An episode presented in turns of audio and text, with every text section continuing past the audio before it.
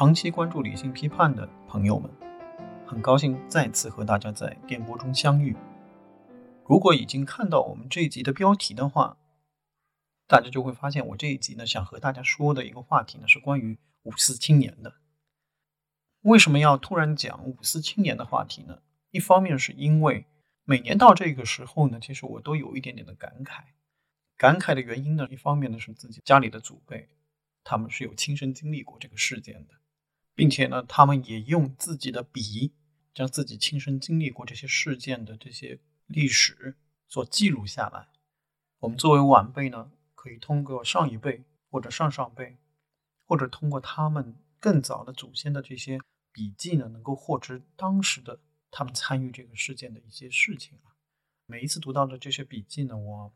个人也是觉得非常非常的感慨。不得不说呢，五四运动呢是对于整个中国历史来说是一个非常非常巨大的转折，不只是中国历史，包括中国文化非常非常重要的一个转折。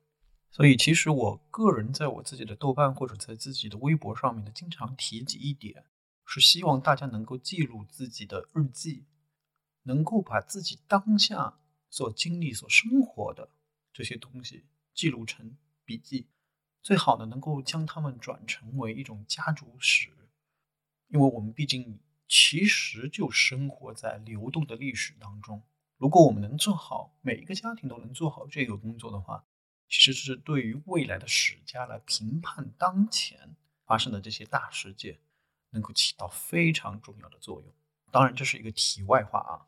我继续说，为什么突然想到要做这个话题的第二点原因。第二点原因呢，是实际上呢，我还挺喜欢前几年出过的一部剧，叫做《觉醒年代》。如果把《觉醒年代》的这个剧啊，与现在历史学家已经发现的这些史料做对比的话，我必须说呢，在国产剧当中的它的还原度已经能够达到六七成左右，这已经是很不容易的一个程度了。但是我个人仍然觉得呢，就是这一部剧啊，它仍然有一些自己缺憾的地方。特别是什么缺憾的地方呢？看过这个剧的听众朋友们都知道，就是这部剧的主要的展开的方式是通过那些我们今天说起来叫做 KOL，实际上就是那些旗杆性的人物，比如说李大钊啊、陈独秀啊、胡适啊，或者从学生的角度可能有傅斯年呐。通过这些 KOL 来展开整个历史的画卷的，但是实际上我们看这个剧的时候，您仔细一点的话，您就会发现，除了这些 KOL 之外，大量的实际参与到这个运动当中去的是那些可能在电视剧当中没有标出名字来的那些学生们。所以呢，我觉得我今天呢，可能就是要把这些人拿出来讲一讲，说不定呢。我今天提供的这个角度呢，也是会辅助大家能够更加好的去看这个剧。第三点呢，对于中国现在其实是非常非常重要的民国史或者之类的研究呢，一般的很多的名家呢都不太愿意去谈这些话题啊，我也能够理解。但是 我作为一个不算太知名的博主的话，我觉得我还是敢于来谈一谈这些话题吧。毕竟这也是已经过去了差不多上百年的事情，我个人也觉得没有什么不可谈的地方。毕竟呢，我们中国人的优秀的智慧，其实就是从历史当中学到很多的教训，学到很多的东西。我们要搞清楚这个五四青年后来去了哪里。那我们首先应该要最最最最要搞清楚的就是五四青年到底是从哪里来的。说到这一点呢。其实呢，我在两个多月前看一些相关的材料的时候，我就看到有一个非常好的一个材料啊，我想跟大家说一说，是什么呢？是一百零五年前，哎就是一九一七年，在上海呢有一个叫做《东方》杂志，这个杂志呢做了一个海归留学生的这个调研。你可能会觉得这种调研的形式放在一百零五年前，你会觉得有一种时空的。错落感啊，就是好像感觉这个东西是一个很潮的东西，海归或者怎么样。我知道，就是我们国内也有一些的这种新闻单位会对就是海归群体做一些就是类似于这样的调研。但是很多人，包括我自己，我也没有想到一百零五年前在上海滩就有一份杂志能够做这样的研究。然后这个研究呢，结果更加让我感到意外。在这个研究当中呢，他们一共采访了一千六百多名当时回国的留学生，然后他们发现这一千六百多名回国的海归留学生当中，将近有四百名是赋闲在家，是没事儿做的。你简直不敢想象啊！就是某种意义上来说，其实当时呢，在一九一七年。差不多是四分之一的海归留学生回国了之后是处于失业的状态的。可能今天海归留学生并没有这么珍贵啊，但是你换到十年前的话，海归的留学生仍然是非常非常珍贵。哪怕到今天，你放在整个中国的大的这个基数上来看的话，海归留学生仍然是非常精英的。但是没有想到呢，一百零五年前应该是更加宝贵的这些海归留学生当中，是四分之一的人是属于赋闲状态的。如果这些精英的学生都是这样的话，那么实际上当时占到知识分子当中主流的所谓的中小知识分子，中小知识分子是哪一个群体呢？他们可能在自己的学校里面上过小学，上过中学，但是他们可能不一定有机会去上大学。这一批的人。可想而知，他们是境遇更糟，他们是更加困难能够在大城市找到工作。然后，所谓的这些中小知识分子有多大的规模呢？啊，我也看到一个数据，就是说呢，从取消科举制度到五四前夕这个十几年的时间呢，在中国呢，已经所谓的这种新学堂啊，它已经发展了十几年。然后在当时呢，在全国的公立学校呢，已经达到了五千二百多所，学生呢已经差不多在四百五十万人左右了。跟一九一零年，也就是辛亥革命之前相比，学生的人数呢已经增长了三倍。所以呢，一个实际的情况呢，是在五四前呢，中国的城市社会里面其实聚集了大量的就业无门、谋生困难。前途也非常渺茫，并且对社会现实具有较为强烈不满情绪的这样一大批青年。我们知道啊，在此之前，在中国已经运行了上千年的这种科举制度，它当然是有自己的封建的糟粕的那一面。比如说，我们都知道这个范进中举，但是呢，客观来说，科举制度相比之后的这种新学堂。它有一种特殊的社会作用，是后来的新学堂所没有的。是什么样的作用呢？就是我们知道，我们在古代，如果你通过考试的渠道往上走，极小部分的人最后能够成为进士或者之类的这样的人，你最后可以分到做官的机会，你在朝堂上做官。但是呢，也有大部分的读书人呢，他可能走的也是科举的道路，但是呢，他未必能够排得上他做官。那他就可以回到自己的社会当中去，他可能比社会当中的很多人、很多的平头老百姓，他的社会地位都高一些。这种人呢叫做绅。所以一般来说呢，在中国的古代，朝堂的作用是最多就是一个县衙嘛，就是你这个县县下面其实还是有很多的乡啊或者之类，这些基层呢都是靠这些大量的生来治理的。从这个意义上来说呢，就是科举制度有一个非常重要的社会意义，就是能够缓解这些读书人入仕当官的这些压力。没有官给你做，你就可以回去当生嘛，对吧？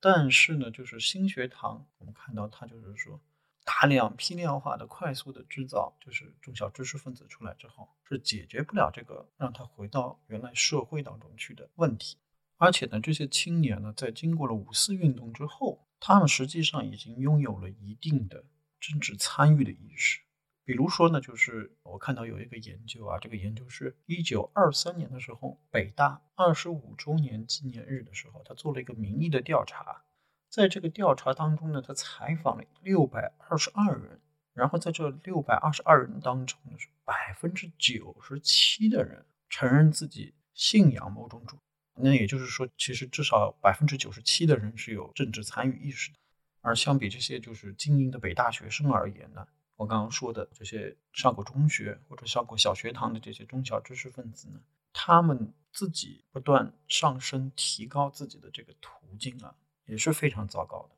一九二四年有一个研究，这个研究呢就是说，发现呢，当时的中学毕业生能够继续升学的比例只有百分之二十，也就是说，百分之八十的这些受过中学教育的毕业生啊，他或是因为家里的条件的原因，或者是因为自己学习能力不够的原因，是没有办法深入到大学或者出国进行留学的，所以他的这个上升通道呢也是非常非常有限的。这意味着什么呢？这意味着这些人呢是没有办法挤进上层知识精英的这个阶层，但是我们也要穿过历史的迷云，站在他们的角度来思考，他们对于社会对于他们的认同也是具有非常高的期待的，同时呢，他们也有非常强烈的欲望，希望能够攀升。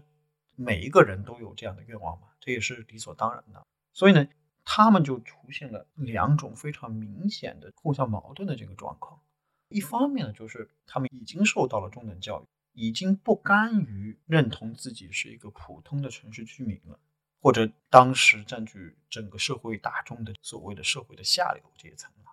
但是另外一边来看呢，他们的知识、他们的技能呢，还没有办法帮助他们能够在大的城市立足，就是这样的双重的矛盾的这样的焦虑，一方面让他们觉得自己前途渺茫，然后社会地位不稳定。但是同时呢，在那个时代的大的背景下，国家跟社会的败落带来的焦虑感呢，又让他们变得非常非常的焦灼。这也是一种双重的焦灼感。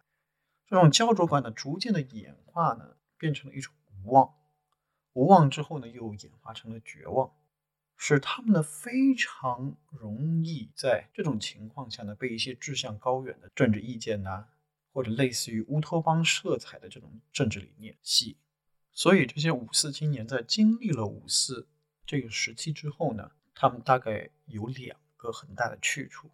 一个去处呢，就是他们成为了当时非常风尚的这个学潮啊、学运啊这一类社会运动的主力军。第二个比较重要的去处，也是我今天要重点讲的，就是呢，他们成为了国共两个革命党的主要的有生力量。甚至在国共当中呢，他们大部分选择的是国民党，为什么呢？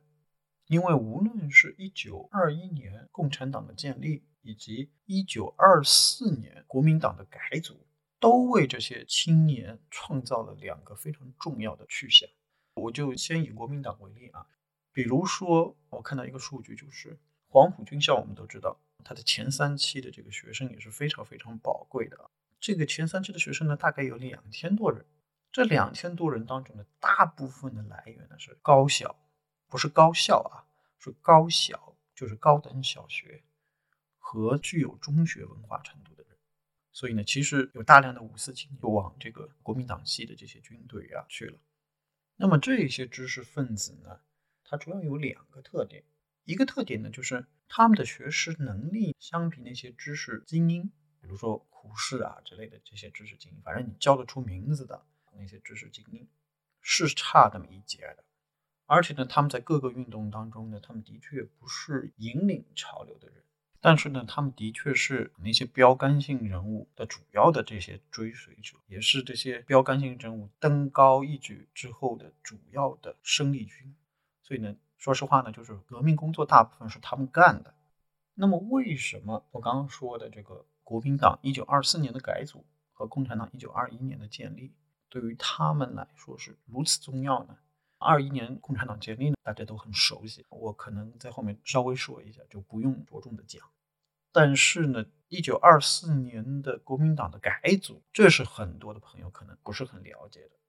其实呢，我们做民国史或者对民国史有一定的阅读量的这些朋友呢，他都知道，其实。国共国共啊，它其实都是在一九二四年的那个一月份之后的这个节点上来说啊。我个人觉得有一种描述是比较形象也比较确切。有一些史学家认为呢，从一九二四年的一月，国共逐渐的开始要进行合作之后，国民党进行改组之后，一直到国共合作破裂，这之间的当中的很长的时间呢，实际上国共呢是一个硬币的两面。甚至某种意义上来说呢，他们有一点类似于同根生长的兄弟的感觉。要说清楚这一点呢，还是需要把这个时间点从一九二四年的一月份往前倒推三年。在一九二一年到一九二四年之间，国民党其实是经历过了四次颁发和修正自己的党章。这当中呢，前三次呢，经过学者的研究啊，这个党章的修改都是基于同一个模板。但是到了一九二四年一月份，这个国民党改组所订立的党章的时候，这跟前面三个版本是非常不一样的。我们这个学者经过研究呢，就发现一九二四年一月国民党改组所订立的这个党章啊，实际上是跟一九一九年俄共布尔什维克第八次全国代表会议当时呢颁布的这个俄国共产党布尔什维克章程高度一致的。也就是说，国民党的党章呢，实际上是以俄共党章为基本的蓝本来进行相应的修改的。但是我们知道呢，中共呢其实肯定也是按照俄国共产党的这个章程来制定自己的党纲的。所以呢，其实呢，国共两党在一九二四年一月之后呢，都是以俄为师，就是以俄罗斯俄共为师。当中起到一个非常重要的作用呢，是鲍罗廷这个人。鲍罗廷呢，是一九二三年的七月底由俄共中央派到中国来的。鲍罗廷这个人呢，和当时的很多洋顾问相比，是真有两把刷子的。就说一点，他在被从莫斯科派到广州的这个路上，他分别经过了北京、上海，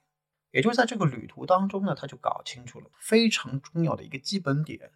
就是在当时的中国的这个形势下。如果中国没有国民党来挑头推动中国的国民革命的话，空谈其他的革命是不现实的。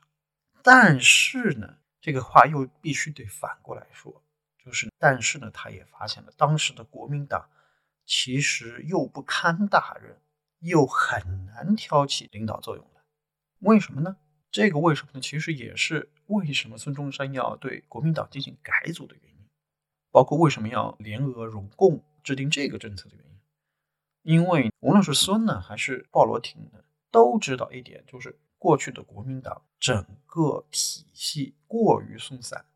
而且呢组织纪律呢是非常涣散的，这也就导致了国民党作为一个党，它其实战斗力或者组织能力是非常差的。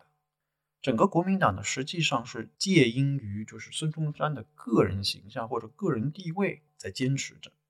但是实际上从这个党的本身上来说呢，组织能力、战斗力都是不行的。所以呢，其实呢，一开始的时候，孙中山呢也只是对于俄国的军事水平感兴趣。比如说，他一九二三年八月份的时候，他就派这个蒋介石组织代表团去访俄。但是呢，访俄的主要的目的呢，也是考察军事建构啊，他们的军队是怎么打造的，这才是重点。但是鲍罗廷呢？刚到广州不久，他很快的就获得了孙中山的信任，是怎么回事呢？我们都知道，我们中国人嘛，都讲礼尚往来。你说一个共产国际或者俄共中央派过来的人来了我们广州，我们肯定要请他好吃好喝，是不是？但是呢，在这几次的招待会上面啊，咱们这位挺有经验的这个鲍罗廷啊，他直接在欢迎词里面就直接开始单刀直入的开始讲俄国革命。是怎么搞的？他经过了怎么样的历史？他胜利的原因是什么？是怎么做俄国军队的这个政治宣传工作？然后俄共的这个党的组织是怎么建立的？这一点呢，实际上很快的就跟孙中山心里想的很多东西就契合起来。所以呢，孙中山先生呢，他是很早的就观察到自己这个国民党啊，一个巨大的软肋就是组织能力不行。所以呢，鲍罗廷才到四天，他不仅是在这种公开的、官方的这些欢迎的场合跟孙中山聊的很多，同时他们俩还私下见面。私下见面呢，一聊呢，可能也要聊个四五个小时，每次都是这样。然后鲍罗廷才到广州四天，孙中山呢就在国民党的党务会议上就开始显露出来想要改组的这个决心。但是到这个时候呢为止呢，孙中山呢始终是认为。俄国共产党的这个理论啊，没有什么创新的地方。其实呢，并不如他的三民主义更加包容。但是呢，真正让他两眼放光的地方呢，是俄共的这套组织能力。所以呢，这就坚定了孙中山执意要进行改组，并且坚定的使用了以俄共党章为蓝本的这个新的国民党党章。在这里补充相对有趣的一个点，实际上呢，一九二四年一月国民党的这个改组的党章，要比中共使用俄共的党章作为自己党章的蓝本更早。这句话有点绕啊，掰开来给大家讲。二四年一月份的时候，国民党这次改组已经开始使用俄共的党章作为自己的蓝本来修改自己的党章了，其实大差不差。但是其实当时的中共呢，倒反而没有国民党快。中共直到三年半之后，一九二七年六月份的时候，中共在第三次修改自己的党章之后，才跟俄共的党章比较相似。所以从这个角度上来讲啊，可以说是一九二四年一月改组后的国民党，实际上有三年的时间比中国共产党更接近于俄国共产党，至少形式上更接近于。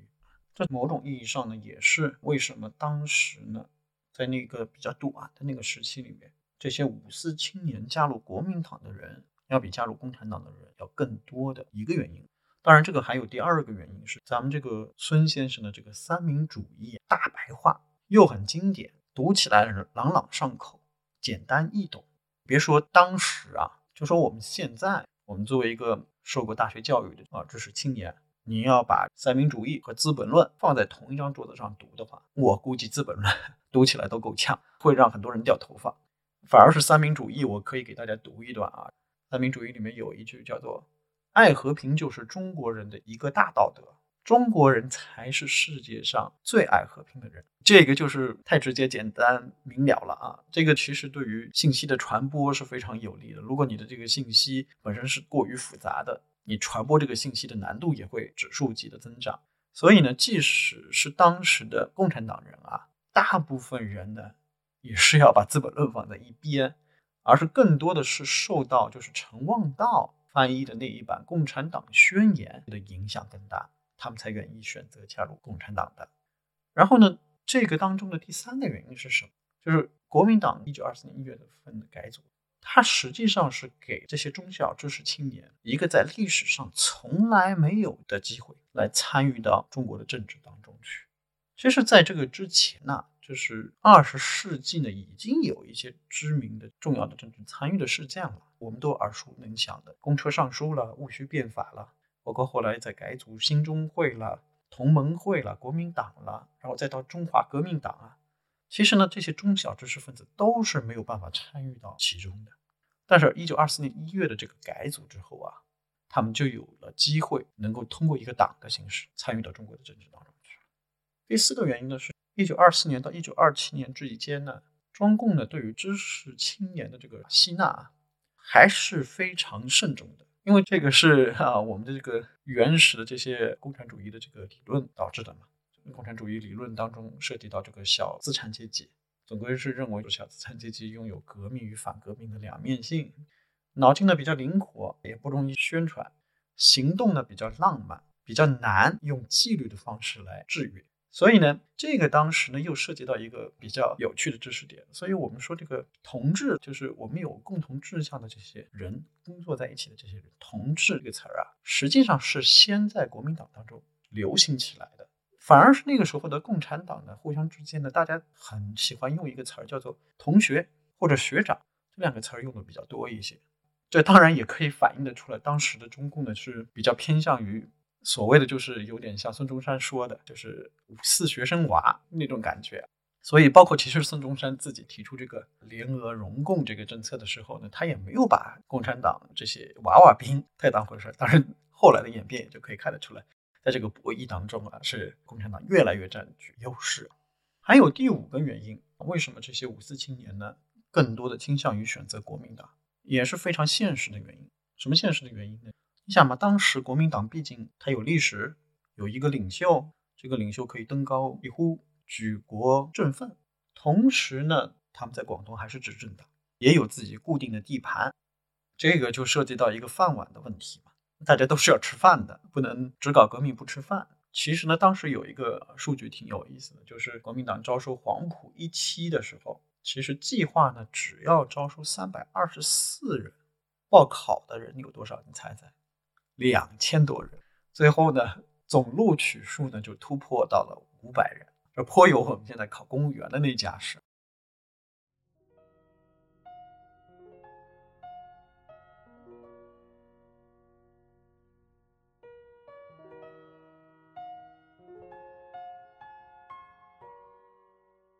理性批判是一档以书为地图、以思想为钥匙、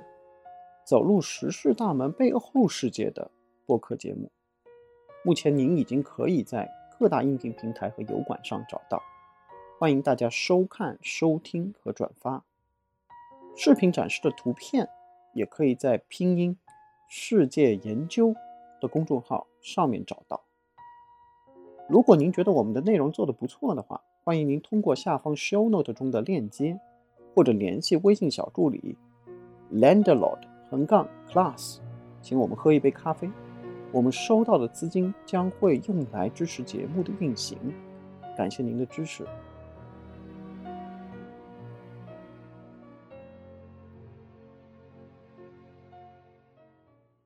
所以在这个过程当中啊。国民党虽然一定程度上满足了这些中小知识青年的政治参与的这个需求啊，同时呢，在这个过程当中呢，国民党也实际上的扩大了自己的势力和声望。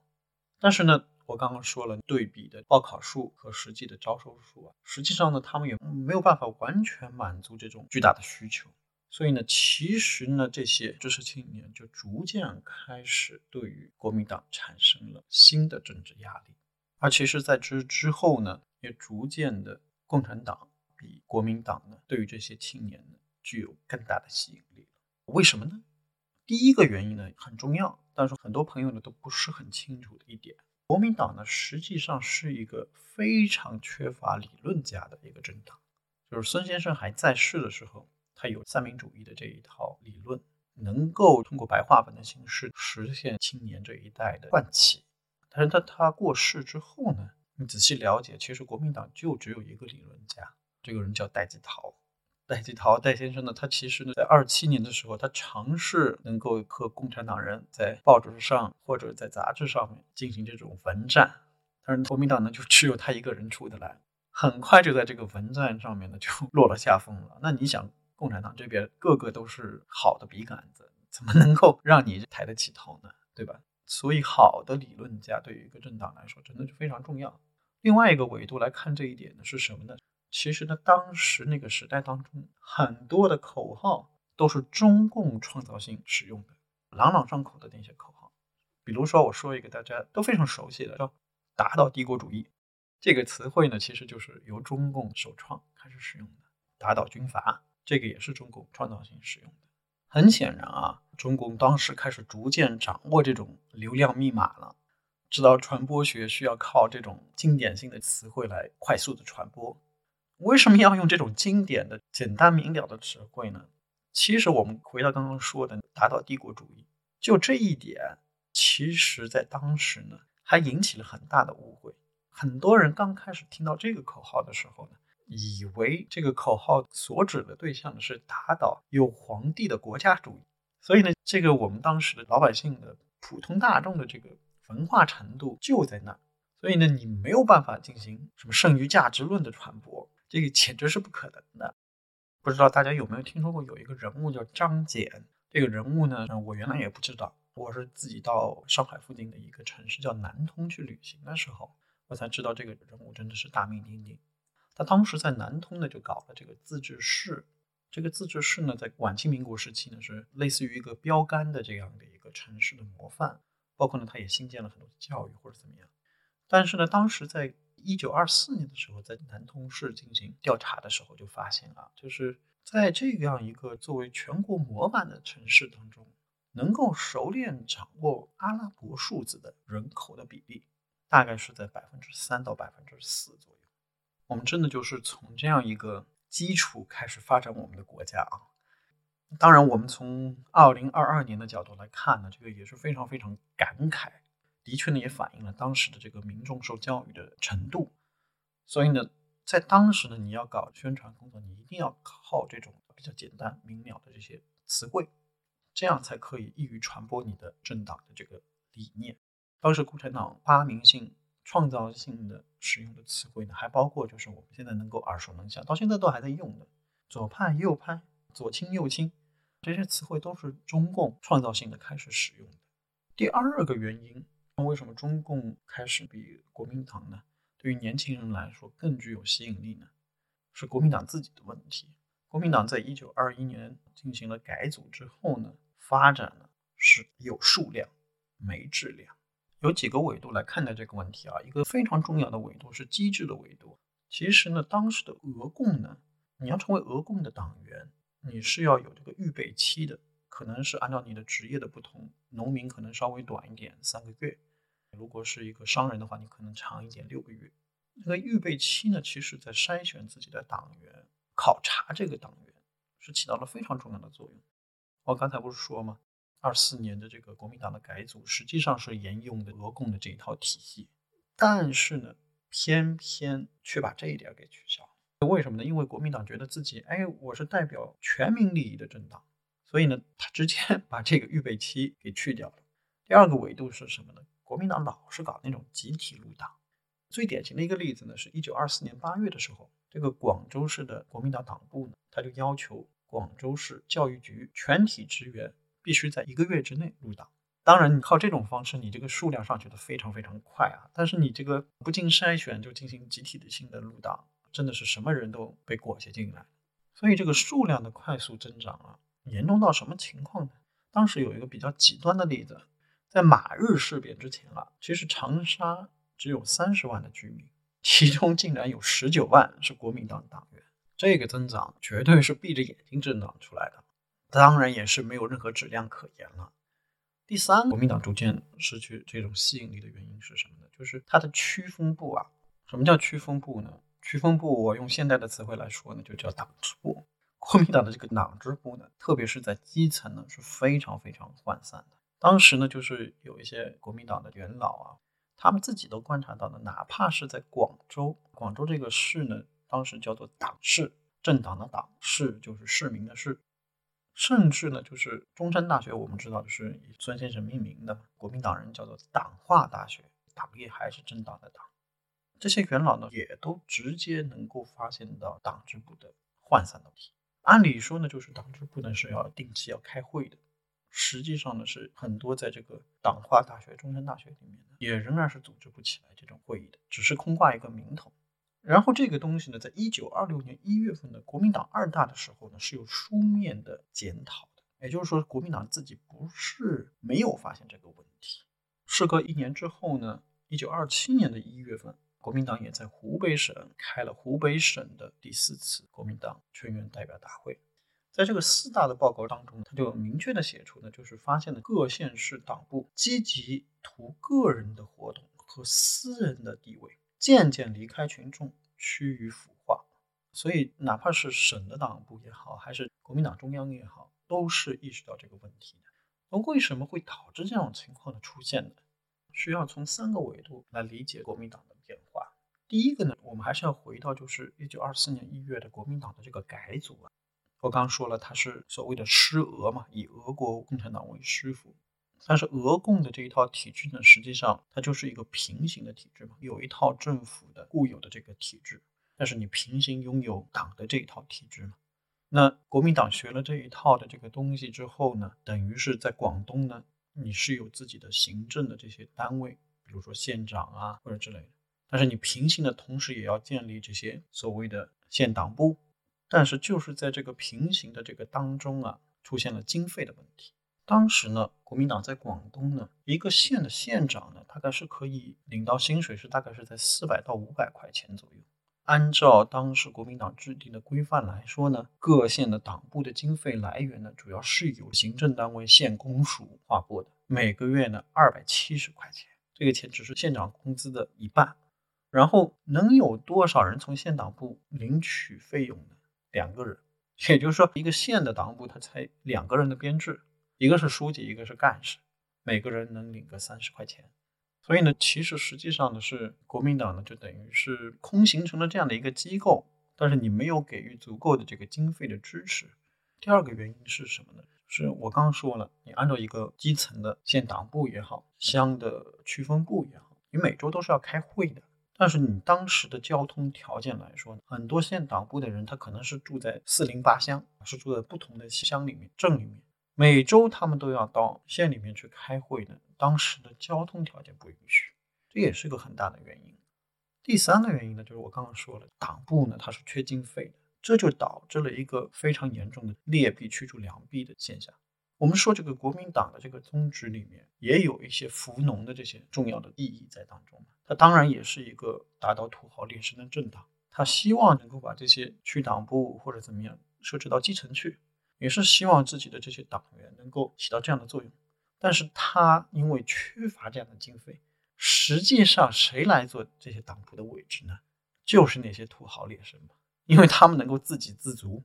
他们不需要政府划拨过来的这点可怜的经费，所以你原来设置的党部的打击目标是土豪劣绅，这些人呢，倒反而坐进了这个衙门里去。实际上呢，这个都导致了在基层党部的一个严重的空心化的情况。结合前三个因素的影响呢，还形成了第四个因素。当时不是国共合作吗？逐渐的、逐渐的就形成了这样的一个格局。上层呢都是国民党人，但是下层呢全是共产党人。其实，在国共合作刚开始的时候，中共呢他自己就明文对党内要求，不要争所谓的没有意义的这些风头，我们也不需要那些用不着的权利。反正我们以后和国民党合作，吃苦的工作我们来做，占小便宜的事情，全都让他们国民党去占小便宜去吧。所以在国共合作的开始的时候，这个共产党人他其实就是往下看，这是非常聪明的一招啊。所以当时北伐军攻取了江西之后啊，中共中央就发现有大概几个中共党员获取了当地的县长职位，然后中共中央还专门发电函给他们，让他们立即放弃这个做县长的这个职位，不然就通电全国把他们开除出党。所以对于当时的中共中央来说，就是。你去探讨那些位置呢，实际上是一种腐败的情况。这当然是个比较极端的例子啊。所以到一九二六年五月份的时候啊，这个常凯申、蒋介石，然后呢，他当时呢提出整理党务案，历史学家也会说这个是国共合作的这个分析的一个开端，整理党务案。然后呢，搞了这个事情之后呢，共产党人就必须被迫要离开这个国民党的上层机关。这反而加速了共产党人转向基层，所以他一九二六年的八月份，三个月之后啊，在广东的国民党呢，他开了一个全省的农民委员的全体会议，参加的人呢，大部分是搞农运的积极分子的代表。当时呢，就发现当中呢是有百分之八十的人都是共产党人，而且呢，这个不仅是在态度上的区别啊，向上看和向下看的这个态度的区别。后来呢，有一个国民党的一个元老啊，在他自己的晚年的回忆录当中，他就提到了一点，就是他当时去上农工讲习所的时候啊，他就发现两党派出来的老师这个上课的态度是完全不一样。国民党派出来的这些官办老师啊，就是态度很敷衍，可能上课也就是给他们放个电影啊，也不讲什么课呀，让学生自己上来讲讲啊，糊弄糊弄就过去了。但是呢，他当时呢就能感觉得到，共产分子的老师啊，上课是非常有激情的，而且呢，这些老师呢是真的把这个事情当做一个事业在做。其实回到这个国共合作的开始的时候啊，我们知道国共合作的主要形式是共产党员不是以机构的形式，而是以个人的形式加入到国民党当中去啊。所以呢，当时苏俄就一直很担心，因为你这个等于是一个四百多人的小党，全部拆分了，然后分散并入了一个二十万人左右的国民党大党当中去啊。所以苏俄那方面呢，一直很担心，不会以后就没有了这个党吧？一直到一九二五年的四月份，斯大林都在担心啊，他担心甚至就是咱们这个共产党的党员进了国民党之后，不会被虐待吧，或者之类的这种顾虑啊。但到一九二六年一月份的时候啊，国民党召开二大，然后在这个二大的前后呢，学者的研究就发现了，其实百分之九十的国民党的地方组织是在共产党和国民党左派的领导之下。当时呢，还有一个资料显示啊，就是共产国际的维金斯基啊，在二月十号的时候给共产国际的执委会做的报告当中，他就说呢，其实实际上的共产党领导着国民党。这个小小的共产党呢，是实际上处于国民党机构当中，在组织和发展国民党。其实某种意义上来说呢，共产党不但成为了国民党的脚，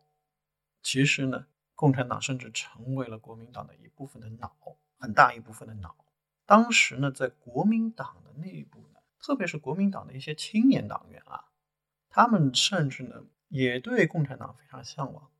他们觉得呢，国民党党内的这些老先生们啊已经过时了，最新鲜的主义应该就是共产主义。他们也亲眼看见了共产党执行能力、组织能力、组织非常严密，干什么事儿都能成。所以其实呢，当时呢，共产党呢从国民党内部呢吸了一大部分，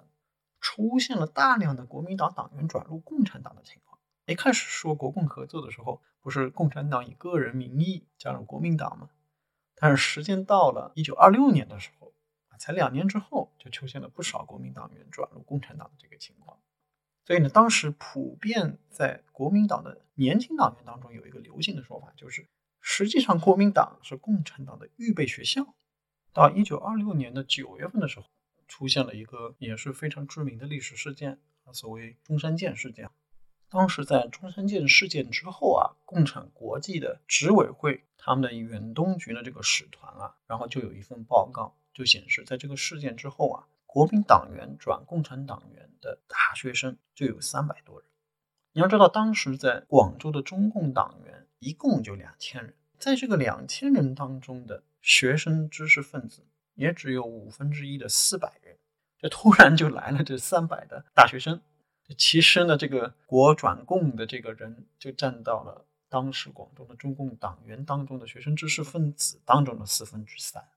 可想而知呢，当时中共对于这些学生知识分子来说呢，是按我们现在的话来说呢，就是非常 sexy 的，非常具有吸引力的。所以呢，蒋介石后来呢，经历这个事件之后呢，他自己就惊叹了啊，就是国民党和共产党之间，你是只能拼武力，不能拼党力，就是政党的党。如果国民党也搞工农运动的话，不管我们成功与否，最终都逃不过这个权力要到中共的手中去。还是把今天所有我讲过的东西，我再给大家整理一下啊。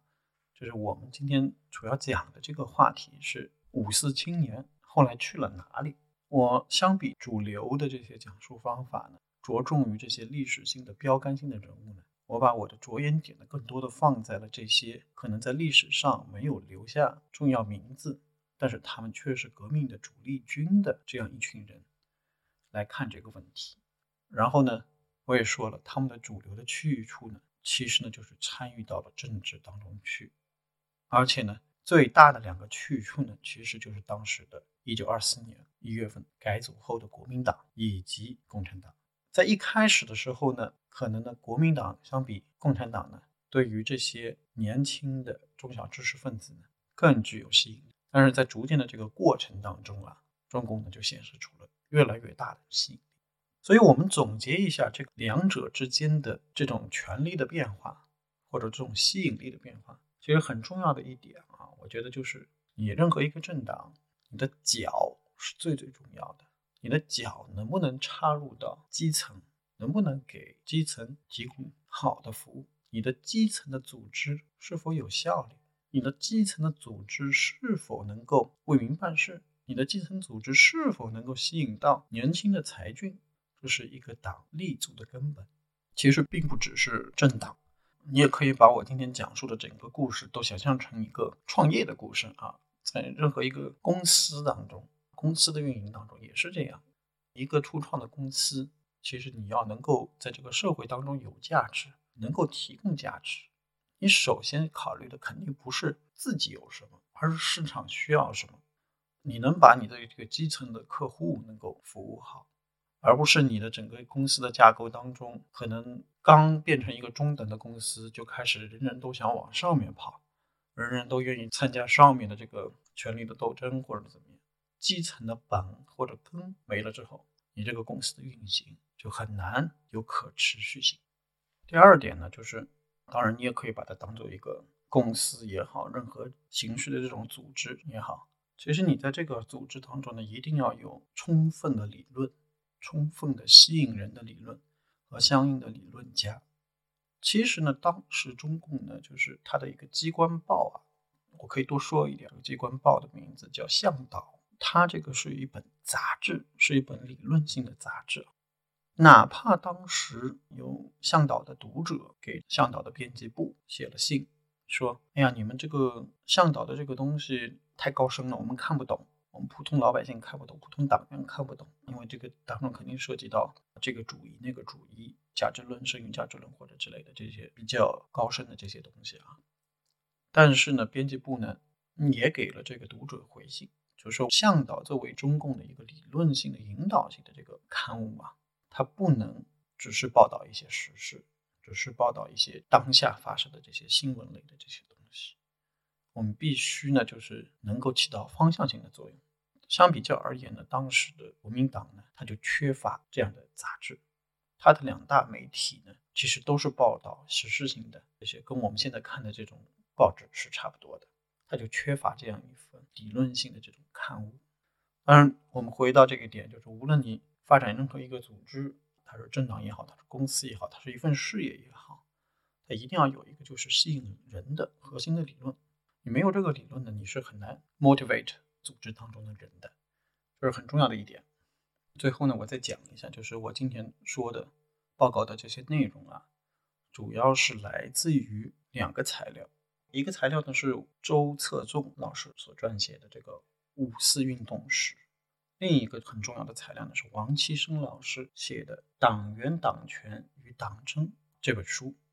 这两个材料都是非常好的了解当时的历史背景的情况的这个材料。对于当时的情况，希望能够有一些拓展性阅读的话，我也非常建议大家可以去读这两本书。其实讲到这里呢，我有两个感想。一个感想呢，就是我在一开始的时候就说了，就是现在很多名家呢，他不太愿意来说这一段的这民国史啊或者之类的这个话题啊。我也在想，是不是就是反正我也不是名家，我也我也不是什么。标杆性的人物，我是一个中小知识分子嘛，所以呢，或许呢，这个工作呢，我可能会以后把它给通过四五集的内容，把它给继续做下去。怎么说呢？从二十年代到四十年代国民党执政的这一段，慢慢慢慢慢慢，通过以这种数位载体的形式给大家讲述出来。这其实呢，也是涉及到了我做这一堂播客的一个初衷吧，就是其实我们已经有很多的前人先辈。都已经做出了很好的这些研究，但是对于我们平常要上班也没有这么多精力时间的这些朋友们来说，对于他们来说的，对于这些好的研究之间呢，是隔着一层很大的这个时间成本，很大的一个阅读成本。我有的时候会晚上一个人在路上走的时候，看着那些天上的星星，我有的时候就会很感慨，觉得就是前人留给我们的这些好的东西，会不会在以后？又重新淹没在这个历史的长河之中，所以呢，我也是希望呢，就是我这一档节目吧，能够通过寻找一些时机，寻找一些机会，向大家更多的介绍这一些前人已经做过的很好的研究、很深入的研究的工作。至少呢，它会在互联网上留下这样一个痕迹，使大家甚至未来我们的后一代能够通过翻阅的时候或者搜索的时候，能够找得到这些内容。这就是我做这一档播客的初衷。同时，如果大家呢的确对于民国这一段呢也非常感兴趣的话，那也烦请大家能够在评论的地方呢能够给我留言，我看看实际上大家对于听这一段的需求。如果需求比较多的话，那我可能把它放在日历的比较靠前端的，我一点点的把它给做出来。因为这个其实也涉及到很多的问题。很多朋友呢，可能对于后面的这一段历史呢，也是停留在中学、高中那些略微的那几个历史名词上。但是后面的这些历史不但有自己的精彩度吧，其实某种意义上来说，大量的内容呢，也非常值得我们现在这一代人来总结和学习。我说了，不同的人听我今天的这个内容呢，可能是有不同的心得的。有的人是运行公司的。你就可以把今天说的这一段内容呢，当做运行自己公司的这样的一种警示。有的人是运行，比如说非盈利组织，其实大同小异了。最后的最后呢，我想说呢，我做这一期节目呢，一方面呢也是纪念我自己的祖辈，他们亲身参与到了五四运动。当然，作为中小知识分子，另外一方面呢，这期节目呢也是对我们理性批判初创团队的成员的感谢。我们这个节目呢。到现在为止，一共做了四期，但是我们初创团队当中有一位同志吧，就是我们都有共同的志向，当然是同志了，也会离开我们这个团队，这也是很自然的一种现象吧。也希望他，也祝福他能够在其他的事业当中，其他个人的生活当中开创自己的道路。最后的最后的最后，希望大家觉得我们这档节目做的还不错，而且希望我们这档节目能够真正跟他的初衷相吻合，能够让我一点一点把这些先人的这些思想，按照一个链条，或者按照一个历史的迹，或者按照一个思潮的轨迹。慢慢、慢慢、慢慢给大家做出来的，我们也非常感谢，也非常期待大家能够通过下方 show note 当中的链接，给予我们一杯咖啡的资助。感谢大家，我们下次在电波当中再相遇。Mir den Atem zu rauben. Wenn du neben mir liegst, dann kann ich es kaum glauben, dass jemand wie ich so was Schönes wie dich verdient hat. Du bist das Beste, was mir je passiert ist. Es tut so gut, wie du mich liebst. Vergiss den Rest der Welt, wenn du bei mir bist. Du bist das Beste, was mir je passiert ist. Es tut so gut, wie du mich liebst. Ich sag's dir viel zu selten. Es ist schön, dass es dich gibt.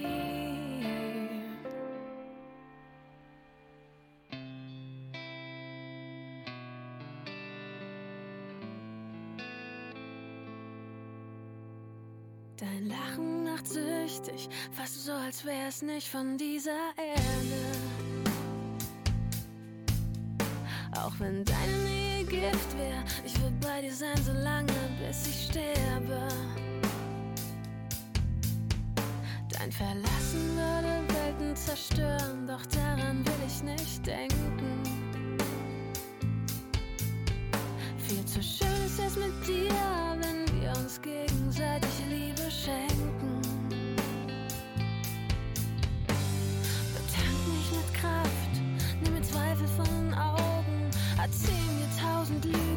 sie dir alle glauben, doch ein Zweifel bleibt, dass jemand wie dich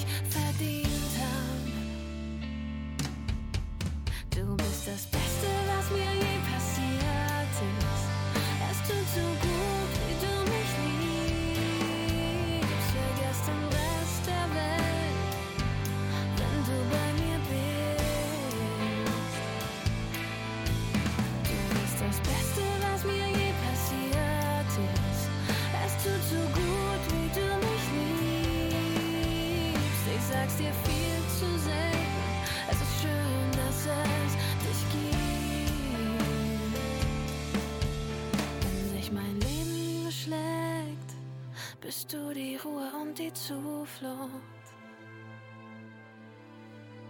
Weil alles, was du mir gibst, einfach so unendlich gut tut.